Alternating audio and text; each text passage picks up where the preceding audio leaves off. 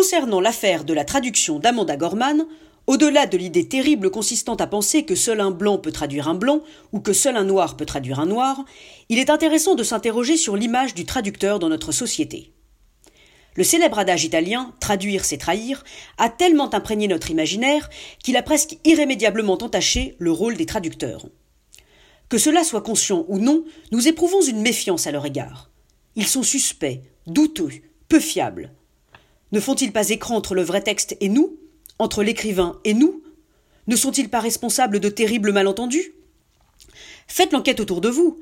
Tout le monde n'est-il pas encore convaincu alors que nous sommes au XXIe siècle, qu'Adam et Ève ont mangé une pomme? Si vous le croyez vous aussi, c'est la preuve que vous avez été trahis par des traducteurs. Le verset biblique de la Genèse a été mal traduit et le mot hébraïque originel renvoie à un fruit, mais ne précise pas lequel. À quoi aurait ressemblé un monde où tout un chacun aurait su que le fruit mangé par Adam et Ève n'était pas une pomme L'histoire de l'art n'en aurait-elle pas été bouleversée? Sans parler de l'entreprise Apple, jamais elle ne se serait appelée Apple. Aujourd'hui encore, le peu d'hommage dont les traducteurs bénéficient témoigne de cette méfiance à leur égard.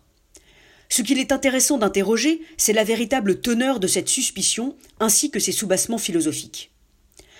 Fondamentalement, l'être humain a du mal avec ce qui n'entre pas dans ses cases.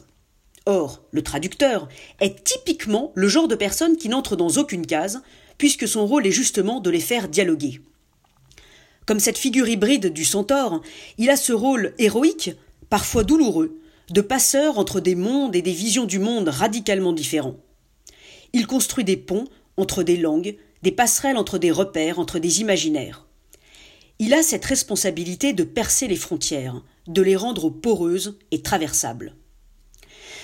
La traduction doit être assumée comme hybridation, parce que la littérature étouffe dans les cases et ne peut survivre que dans les métamorphoses. Pourquoi en nous les musiciens qui, à leur manière, sont des traducteurs des compositeurs? Et pourquoi n'admirons-nous pas les traducteurs qui, à leur manière, sont des interprètes de la littérature? Il est grand temps de rendre hommage à tous ces solistes sans lesquels les chefs-d'œuvre ne pourraient pas traverser les frontières.